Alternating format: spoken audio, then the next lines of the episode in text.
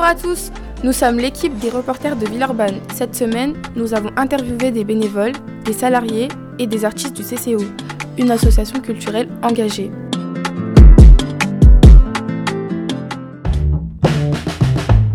Dans cet épisode, nous partons à la découverte des anciens locaux du CCO et des personnes qui ont fait son histoire. Pouvez-vous vous présenter? Oui, je, suis, je m'appelle Fabien Marquet, je suis responsable du pôle culture du CCO. C'est quoi le CCO CCO, ça signifie Centre culturel œcuménique. Au tout départ, le CCO, ça se construit, c'est construit par les habitants eux-mêmes qui ont décidé de créer un espace de rencontre. Et ils ont construit le lieu en allant chercher eux-mêmes des fonds auprès de leur patron. Euh, et ils ont monté des moellons sur un terrain qui appartenait à l'église catholique. Du coup, au tout départ, le CCO, c'est une aumônerie. Et ça s'est appelé tout de suite centre culturel œcuménique. Alors on peut entendre le terme œcuménique, souvent on l'entend dans un sens religieux, c'est-à-dire le rassemblement des églises. Est-ce que vous avez déjà entendu parler des messes œcuméniques ou de choses comme ça? Ce sont des messes qui vont rassembler aussi bien les chrétiens que des musulmans, que des bouddhistes, que etc. Alors pourquoi on s'appelle encore aujourd'hui comme ça? Parce que le CCO est aujourd'hui complètement laïque, et il est complètement laïque depuis euh, des décennies mais on a conservé le terme œcuménique, bah déjà parce qu'il fait partie de notre histoire, mais aussi parce qu'en fait, si on prend le sens grec de ce mot, ça vient du grec œcumène, et ça, ça signifie rassembler toute la terre habitée. Et donc là, on est dans un propos d'universalisme, d'accueil de l'autre, de tolérance. Un des premiers déclics de changement, euh, c'est 1968. Pourquoi? Parce qu'il y a le mois de mai 1968 où euh, du coup il y a des mouvements sociaux très importants qui vont rassembler les ouvriers et les étudiants. Et donc là, il y a une véritable déjà euh, euh, orientation du CCO comme un espace de lutte, de citoyenneté, de rencontre où les gens vont porter ensemble un discours commun. Ça commence à donner une autre orientation qui est moins une orientation de qu'une orientation de, de personnes qui ont envie de faire citoyenneté ensemble. Pourquoi il y a des concerts? Bah Parce que les jeunes de cette époque des années 70 euh, voulaient un espace pour faire des concerts, parce qu'en fait il n'y en avait pas. Donc on a construit une salle de spectacle et eux-mêmes ont construit des concerts. Ils ont, ils ont produit, euh, organisé des concerts. Quel est votre rôle dans l'association? Alors moi je suis donc responsable du pôle culture. Là moi je vais en fait euh, organiser dans le cadre d'une saison toute l'activité du pôle culture qui va euh, de résidences d'artistes, d'ateliers d'expression artistique avec des habitants, euh, euh, de, création artistique participative à des événements. Pourquoi déménager? Donc là on est en 2012-2013 quand on décide de déménager. Il y a trois raisons. La première raison, l'association est devenue laïque. Le bâtiment, il appartient à l'église, toujours. De fait, on a construit sur leur terrain, donc ça leur appartient en fait. Mais étant donné qu'ils sont plus associés, que l'association est devenue laïque, l'Église ne se retrouve pas dans le projet. Et donc la première raison, c'est qu'en fait, ils nous foutent dehors. La deuxième, on est sur une salle de concert. Le quartier a évolué. Avant, c'était des usines. Maintenant, ce sont des habitations. La salle, elle a 50 ans. Elle a un peu des fuites sonores, faut pas trop le dire, mais il y en a un peu. Qui, c'est pas plus très hermétique pour le quartier. Donc les gens entendent. Ce qui fait qu'on est obligé d'arrêter les concerts de plus en plus tôt et enfin, la troisième raison, euh, on est dans un espace où on est déjà à l'étroit. Euh, le projet du CCO, c'est de travailler à l'intérêt général. Comment c'est payé ça? Ça se paye par les subventions publiques. Or, on est déjà en 2012-2013 dans euh, une politique globale où les subventions publiques sont de plus en plus difficiles à aller chercher. Et donc nous, on a besoin d'aller, de trouver d'autres espaces qui vont nous permettre de générer des ressources financières d'avoir une activité commerciale et de pouvoir réintégrer les bénéfices de cette activité commerciale pour aller soutenir les démarches euh, des personnes euh, les plus en difficulté. Est-ce que vous avez des anecdotes? Je vais te raconter comment je vivais les choses euh, quand je suis rentré dans cette association. À cette époque, je faisais ce qu'on appelle des permanences, c'est-à-dire que c'est moi qui ouvrais et fermais les portes. Ce que j'adorais, c'est qu'à chaque fois que j'ouvrais une porte, je ne savais pas dans quel monde j'allais me retrouver parce que le CCO accueille 300 associations à l'année qui chacune euh, vont avoir euh, leur regard. Tu peux avoir une asso qui fait euh, du punk rock, du métal, de la musique traditionnelle, mais tu peux avoir une asso bouddhiste, une asso des pèlerins de France, une asso de Centrafrique. J'ai passé des soirées entières à ouvrir des portes et à me retrouver quelque part ailleurs dans le monde et j'ai trouvé ça génial. Là, vous êtes du coup dans le CCO qui a été construit en 1963. C'est donc un bâtiment qui a 60 ans. Euh, vous allez comprendre euh, de fait pourquoi, on doit partir. Vous voyez autour de vous, hein, c'est tout cassé, euh, ça, vieillit ce, bâtiment-là. Il faut vous dire que plein de fois on l'a transformé, on l'a intégralement repeint. Bonjour, pouvez-vous vous présenter Bonjour, euh, Bernard Marquet et Claire Marquet. Nous sommes les parents de, Fabien. Fabien Marquet, donc, qui est responsable culturel du CCO. Nous, on est bénévole déjà depuis, euh, ben, depuis 2009, qu'on est à la 2008, retraite, donc ça 2008, fait 2009. 14 ans. Pourquoi vous faites ça On fait ça parce que d'abord le CCO représente une association qui nous plaît. Moi je connais le CCO euh, depuis 1970, donc j'étais étudiant à la DOI. Et donc je venais ici parce qu'il y avait des réunions contre la guerre du Vietnam. Puis ensuite, quand on était en retraite, on, comme nous- on nous a demandé d'être bénévole, on a dit oui. On est intervenu euh, sur de nombreux chantiers, ici, aussi bien ici, et ensuite euh, au CCO La Rayonne. Est-ce que ça vous apporte du plaisir? Ce qui est intéressant aussi, c'est de rencontrer euh, toute cette jeunesse et puis euh, de les voir euh, évoluer et, et com- les comprendre et les écouter. Y a-t-il des chantiers plus, do- plus durs que d'autres Oui, euh, des chantiers qui sont difficiles. La peinture en peinture de grande surface. euh, Il faut monter sur les échafaudages, il ne faut pas avoir le vertige, il faut, puis, au- il faut se dépenser. nettoyer partout. Ces salles n'étaient pas occupées depuis des années. Il y avait de la poussière partout, il y avait des toiles d'araignée, euh, de tout, tout- euh, n'importe quoi. tout- donc, tout était à, donc on est intervenu nettoyer, sur, ces- euh, sur des choses comme ça. Donc c'est du gros nettoyage. Et est-ce que vous aurez une anecdote euh, pour finir? On devait aider une artiste qui était venue pour. euh, alors le sujet, c'était le, le passage des migrants, euh, donc traverser la Méditerranée avec un bateau. Avec un bateau. Elle nous avait demandé de construire un, un bateau, donc, mais elle ne savait pas comment faire. On a construit un- un- avec des bouteilles en fait, des bouteilles plastiques. Donc un bateau qui faisait la, la table comme ça à peu près en long, une espèce de barque Comment vous pourrez euh, inciter la jeunesse justement à être euh, plus investie? Moi, je trouve qu'aujourd'hui, euh, c'est dur de mobiliser euh, aussi bien les jeunes que d'autres personnes. Je pense que chacun est un petit peu dans sa bulle, fait ce qu'il a envie à un moment donné, mais se regrouper, c'est pas facile.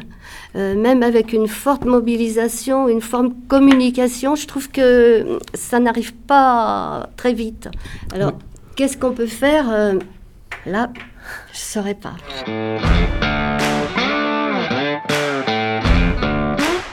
Moi, je m'appelle Anaïk Abjan et je suis la présidente euh, du CCO. Le CCO, c'est une association.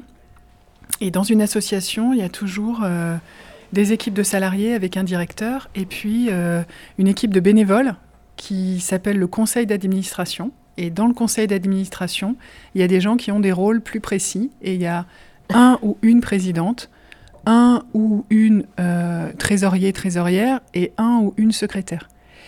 Et donc moi, je préside le conseil d'administration du CCO, ça veut dire que je suis bénévole.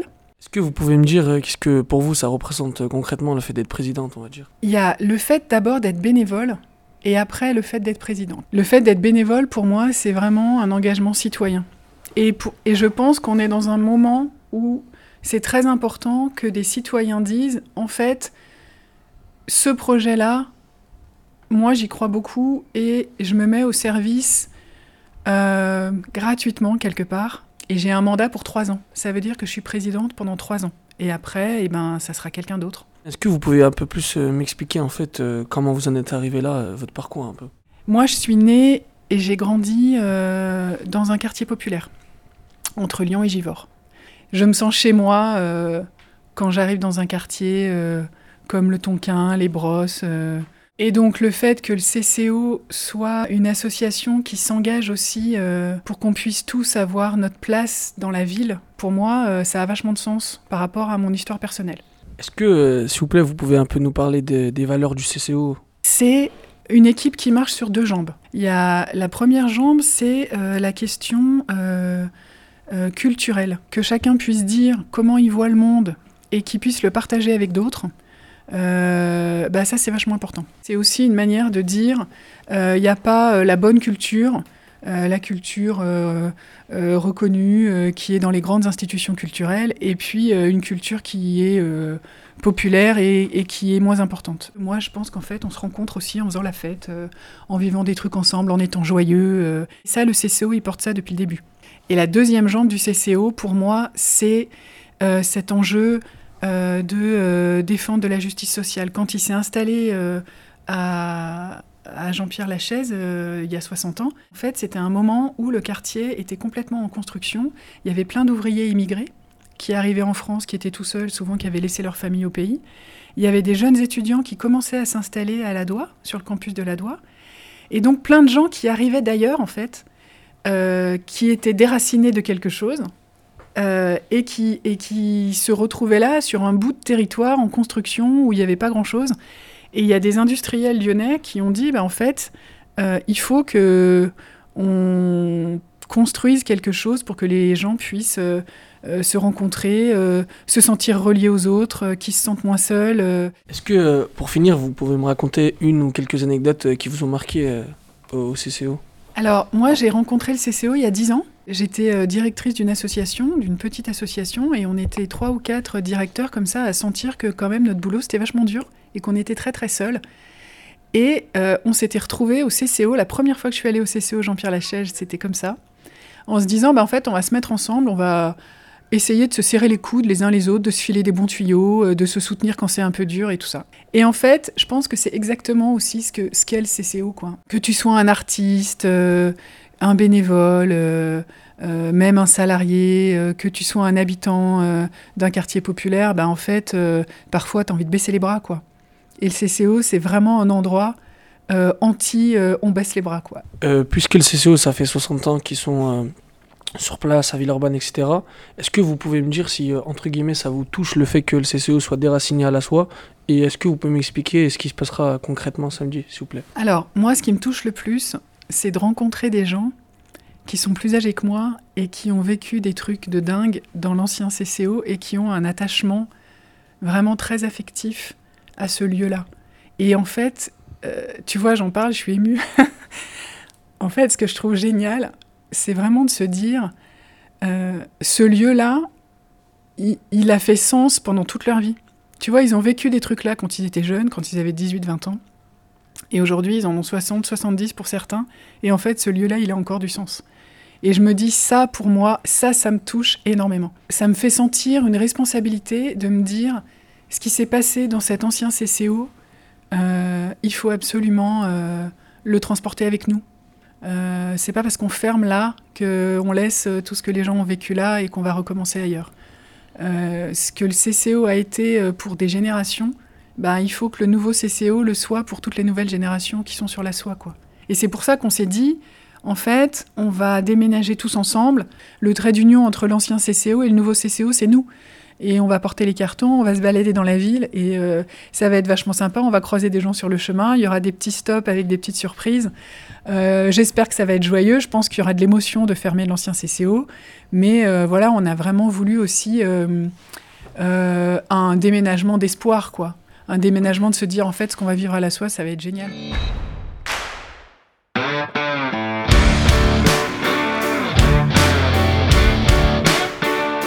Bonjour, moi je m'appelle Jackie, Jackie Déménagement, et euh, j'ai été invité pour organiser le grand, grand, grand déménagement euh, du CCO. Parce que vous devez le savoir, mais je vais le dire parce qu'il y a un micro trop joli en plus devant moi.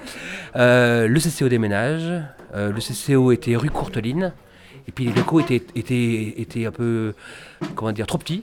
Et comme euh, le CCO est une grosse association avec plein d'activités, bah, ils ont un- des nouveaux locaux qui, vont, euh, qui se retrouvent maintenant à La Rayonne. Ouais, vous voyez, La Rayonne, le parc, le chapiteau, le soleil, les enfants, la classe absolue. Donc on déménage tout le monde, on déménage euh, les gens, on déménage euh, les meubles, on déménage l'énergie, on déménage l'âme, on déménage tout quoi. Tout ce qui est bon et tout ce qui est pas bon, on le laisse par contre. Du coup, là, on est dans une salle de théâtre. Et il y a beaucoup de décors anciens, beaucoup de chaises et beaucoup de fauteuils. Euh, pour info, ici, en fait, c'est euh, la chapelle. C'est-à-dire qu'en 1963, rappelez-vous, c'était religieux à l'origine. Et donc, en fait, c'était une chapelle. Il y avait des gens qui venaient faire des messes ici. Et effectivement, c'est du théâtre depuis. Ce sont des artistes qui viennent ici s'enfermer dans cette pièce et qui viennent créer leur, euh, leur spectacle. Là, aujourd'hui, vous voyez qu'il y a des ordis, etc. C'est une compagnie de danse qui est en train de travailler pour le déménagement de samedi. Et là, nous allons dans la salle de spectacle. Elle est au fond de la salle. Waouh. Elle est au fond de la salle là-bas. Bonjour monsieur. Bonjour tout le monde. Elle est petite la salle. C'était donc une salle de spectacle. Elle devait pas accueillir beaucoup de monde. là, on va entendre les ouvriers. On lâche C'est à vous, messieurs. Ils sont très investis. Salle de spectacle, concert, il n'y a plus la scène parce que bah, vous savez, on déménage euh, samedi. Donc en fait, on est en train de tout démonter. Là, les régisseurs que vous voyez avec, euh, avec euh, les casques et les cordes, ils sont en train de démonter le grill. Le grill, c'est ce qui nous sert à accrocher les projecteurs. Fabien, j'ai une question pour vous. Est-ce qu'il y avait des gradins ici? Il n'y avait pas de gradin ici. Non, on était en salle uniquement debout. Cette salle, elle a accueilli à peu près bah, 50 concerts par an pendant 60 ans. Plus des spectacles, des fêtes, etc. Euh, et elle contient 500 personnes debout. Et vous voyez que la scène, elle est très large au final, et la salle est très peu profonde. Pourquoi? Parce que c'est ce qui permet d'avoir un rapport très euh, direct avec les artistes, d'être toujours très proche, où qu'on soit, qu'on soit, même si on est 1000, bah en fait on est toujours très proche de- des artistes, et ça, ça permet de vivre des moments de concert qui sont particuliers. Les stars, elles vont plutôt aller au Transborder ou aller à la Garnier. Là, on est la phase d'avant, en fait. Après, qu'on ait des stars ou qu'on n'en ait pas, en fait, c'est pas notre problème. Enfin, si tu veux, c'est pas là où on est fier. On est fier parce qu'en fait, c'est un espace qui permet d'accueillir des artistes qui euh, euh, ont besoin de cet espace-là parce que c'est cohérent avec euh, leur notoriété du moment, avec la façon dont ils ont envie de vivre le spectacle. Et puis c'est cohérent, c'est ça, à un moment donné. Et certains, effectivement, partent plus loin.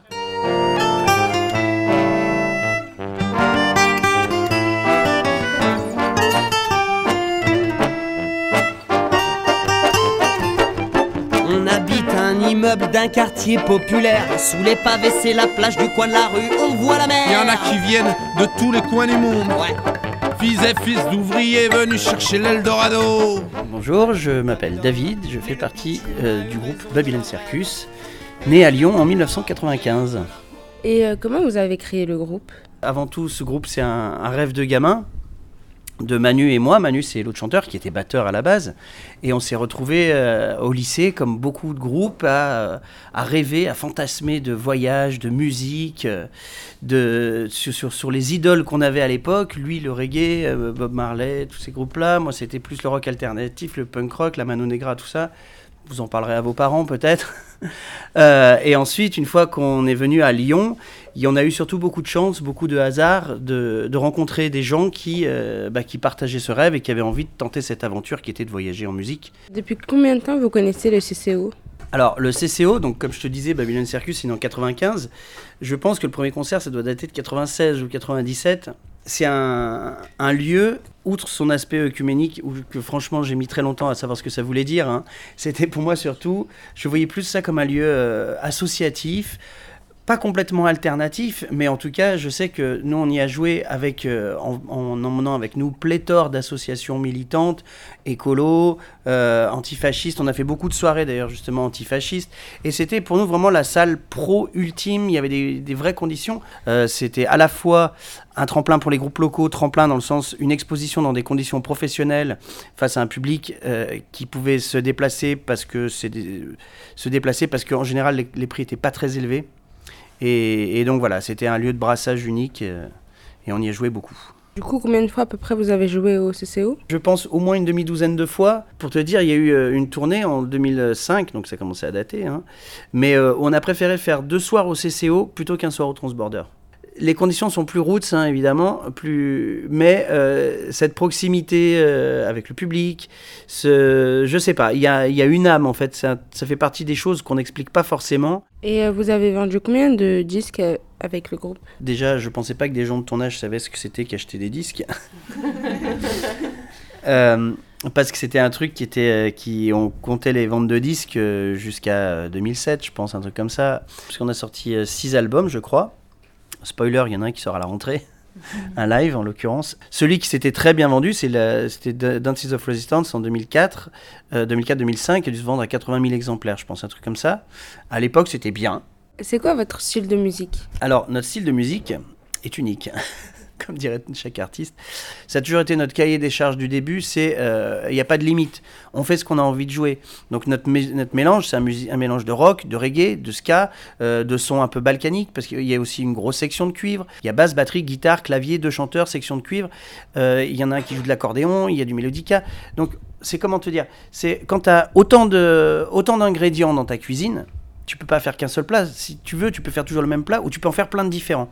Et ben voilà, nous on a choisi de faire plein de styles différents, euh, le- le- plein de musiques différentes, plein de rythmes différents, mais le style c'est le nôtre. Donc voilà, le, CCO pour moi c'est ça. Si j'ai une image, c'est euh, des petits stands qui font de, la promotion de leurs actions, que je te dis qu'elles soient euh, contre l'extrême droite, que ce soit écolo. Il y avait ce truc-là, il y a quelque chose d'artisanal dans le CCO. Et nous, on est des artisans de la musique. Est-ce que vous pouvez nous chanter un petit morceau inédit Bah, je, tiens, je vais chanter ce que chantait mon, mon gamin euh, ce matin, euh, qui a 3 ans et demi, et euh, qui a voulu absolument que je lui chante cette chanson, je sais pas pourquoi, qui s'appelle De la musique et du bruit, qui a été écrite sur les pentes de la Croix-Rousse, quartier très euh, métissé à l'époque. Qui fait euh, On habite un immeuble d'un quartier populaire, sous les pavés, c'est la plage du coin de la rue. On voit la mer, il y en a qui viennent de tous les coins du monde. Filles et fils d'ouvriers venus chercher Eldorado. Pas d'avenue pavée d'or, mais le bitume a eu raison de leurs rêves. Et l'amertume leur a rongé un peu la peau. Comment expliquer qu'ici on ne sourit pas, en tout cas pas à quelqu'un qu'on ne connaît pas. Ce constat peut paraître un peu pessimiste, mais ne doit d'aucune façon faire de l'ombre au soleil quand il éclaire nos émotions. Alors bonjour, nous sommes au plateau de la Croix-Rousse. Nous allons voir Fanny, une danseuse de hip-hop. Bonjour, Bonjour, voulez-vous bien vous présenter s'il vous plaît? Je m'appelle Fanny Rio, j'étais euh, danseuse chorégraphe, Quel style de danse vous faisiez? Euh, de la danse hip-hop. D'où vient votre passion? J'ai kiffé le hip-hop quand c'est arrivé, moi, euh, enfin, dans les années 90, disons. J'aimais le rap, j'aimais le- les textes, l'énergie. Et quand j'ai vu la danse, un jour, je me suis dit non, mais, ce truc-là, c'est pour moi, c'est mon truc. Genre, c'est comme une évidence. J'avais déjà dans le corps des, euh, des pulsations, je savais comme déjà faire. La micropulsion, je savais déjà faire avant de commencer à faire la danse. Donc voilà, il y avait un truc qui correspondait à mon état cor- enfin, corporel, quoi, et à mon énergie. Du coup, il y avait quand même bien le côté euh, politique, j'étais quand même assez euh, motivé par, par le discours. Le rap à cette époque-là, il était bien engagé, disons, de Assassin, de NTM et d'IAM. Pourquoi vous avez arrêté de la danse? J'ai arrêté parce que j'ai une maladie qui m'empêche. J'ai de l'endométriose en fait dans un muscle. C'est pour ça. Comment vous avez connu le, C- le CCO Alors, j'ai connu le CCO parce que euh, j'avais une amie, danseuse aussi, qui, qui s'entraînait là-bas. Et voilà, donc au début, j'y suis allé euh, en entraînement régulier, une fois par semaine, il y avait un créneau. Au fur et à mesure que moi j'ai euh, grandi, j'allais dire, dans le métier, je suis devenu chorégraphe. Je crois qu'on avait une semaine, ouais, une semaine de travail complète dans la grande grande salle du CCO pour faire la création lumière du spectacle. Donc j'étais avec mon technicien lumière. Ils accompagnaient aussi sur la structuration en, en association ou euh, la compa- une compagnie de danse et une association. Et du coup, moi j'ai monté ma compagnie, ils étaient là aussi pour soutenir ça. J'ai fait des spectacles là-bas, j'ai joué mon spectacle là-bas aussi. Euh, C'est quoi la, di- la différence entre danseuse et chorégraphe? Alors, danseuse, on dit danseuse-interprète, ça, veut- ça veut dire comme euh, un comédien, c'est celui qui, qui est sur scène et qui interprète les gestes. Chorégraphe, c'est plus la personne qui va, souvent, qui crée les mouvements, qui invente, et en fait qui invente tout le spectacle. La danse c'est plus un sport ou de l'art? Pour moi, c'est de l'art. Ça a été un peu considéré euh, comme un sport au début. Et du coup, voilà, je sais qu'au début, il y, a eu- il y a eu toute une bataille pour euh, savoir si c'était euh, un peu un sport et, ou un art. Et voilà, pour moi, c'est un art. Et je pense pour tout le monde, c'est enfin pour les danseurs, c'est un art. Du coup, depuis votre blessure, si je puis dire, et votre arrêt euh, de la danse, est-ce que vous regrettez, on va dire, euh, d'avoir arrêté et qu'est-ce que vous faites euh, depuis ce temps? Je regrette énormément de ne pas plus pouvoir danser. Et depuis, eh ben, j'écris. Au lieu de faire de la création en danse, en geste, je fais de la création en mots. Euh, voilà, c'est de la poésie, mais assez orale. Et je suis professeur de technique Alexander. C'est un travail sur le corps.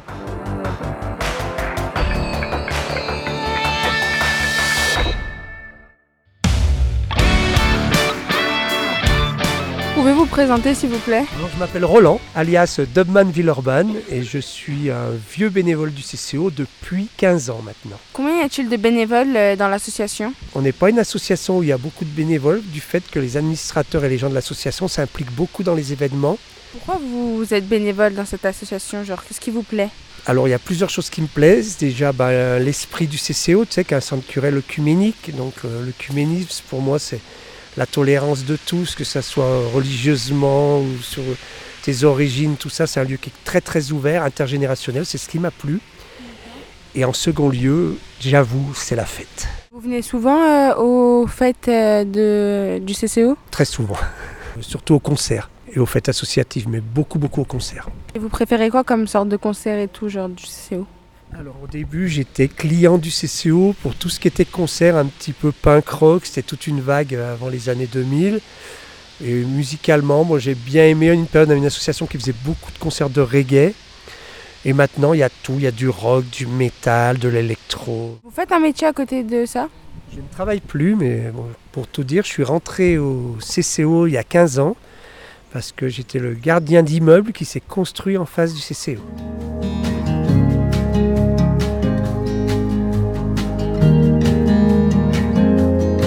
Déjà, bonjour Gilbert, est-ce que tu peux te présenter? Alors donc moi je suis Gilbert Tivol. Euh, J'habite euh, au 26 avenue Roger Salengro, donc pas loin du Tonkin. Tu peux nous parler de ton expérience dans le CCO Ben oui, j'ai connu le CCO il y a à peu près 30 ans. Le CCO ça m'intéressait. Donc je me suis retrouvée euh, trésorière du CCO. Et après je suis devenue présidente de la Campanule. La Campanule c'est une association de danse et c'était, ça s'appelait Animation du quartier Croix-Luiset. Et dans cette animation de Croix-Luiset, comme il y avait l'aumônerie, il y avait les étudiants de la DOA, les étudiants de l'INSA et il y avait les gamins du quartier. Quelques années après, ça a changé de nom, ça s'appelait la, la Campanule et c'est devenu une association de danse traditionnelle. C'est quoi pour vous la danse traditionnelle? Danse traditionnelle, ça veut dire qu'on n'est pas danse folklorique. Parce que les danses folkloriques, les gens sont habillés au Poitou, en, en origine de la, de la région. As-tu des anecdotes? Le CCO, on va vous dire, franchement, c'était nos CCO. C'était le mien, mais c'était ceux de la Campanule. Parce que tous les 15 jours, on venait ici, on faisait nos scènes ouvertes, on partait à 3 h du matin. Alors, je le dis tout doucement, on n'avait pas le droit, mais tout le monde le savait, parce qu'on avait les clés. Et ça, c'est vraiment quelque chose de spécifique à la Campanule, et ça n'a jamais existé ailleurs en France, quoi. D'avoir tous les 15 jours un endroit où on pouvait, nous, se prendre la grande salle et danser, faire des bourrées avec des musiciens qui ne se connaissaient pas, qui se sont formés en groupe. Et l'anecdote, c'est qu'il y a eu une dame qui a fait la grève de la faim pour les papiers. Et en fin de compte, elle faisait la grève de la faim ici. Et moi, quand je suis arrivée, euh, quand, on a commencé à danser, j'ai pris le micro, puis j'ai dit, Bah, écoutez, il y, a une femme en haut qui fait la grève de la faim. Alors beaucoup ne savaient pas ce que c'était, j'ai un peu expliqué. Puis j'ai dit, ça serait sympa d'aller la voir, de discuter avec elle et tout, euh, peut-être de passer dans la semaine. Puis je ne m'attendais pas à ce qui allait se passer. Et en fin de compte, il y a plein de gens qui sont passés. Et puis on se sentait chez nous parce que, en fin de compte, euh, je ne sais pas comment expliquer. On a du mal à quitter là. On, attend, on a attendu peut-être maintenant que ça va partir, qu'il vraiment il va plus exister, qu'il sera plus là. J'en ai là mon yeux, tu vois. Merci beaucoup. Gentil, Gilbert, ça me touche franchement. Un épisode réalisé par Ralilou, Anajuna, Juliana, Laurent, Gentiane et Jasmine, apprentis reporters. Marine Manastirianou était à la formation et au montage, et moi, Olivia Sebar, à la coordination. Vous avez pu y entendre les musiques Deep Stone de Rick Music, Hot Lava de West Valley Shakers, The Long Ride Home de Sky Toes, ainsi qu'une création originale de notre reporter Ralilou et la chanson De la musique et du bruit de Babylon Circus. Les cartons du CCO, c'est un podcast inclusif produit par Yes Crew dans le cadre d'un chantier éducatif mis en place avec l'association Acoléa grâce au soutien de la ville de Villeurbanne. Un grand merci à toute l'équipe du CCO de nous avoir ouvert les portes de ce lieu atypique. Et aussi à Fanny, la chorégraphe, et David, le chanteur de Babylon Circus, d'avoir pris le temps d'échanger avec nos apprentis reporters. Pour retrouver les autres épisodes, rendez-vous sur la chaîne Les Podcasts de Yes, IESS, sur ton appli de podcast préféré. Merci pour ton écoute et à bientôt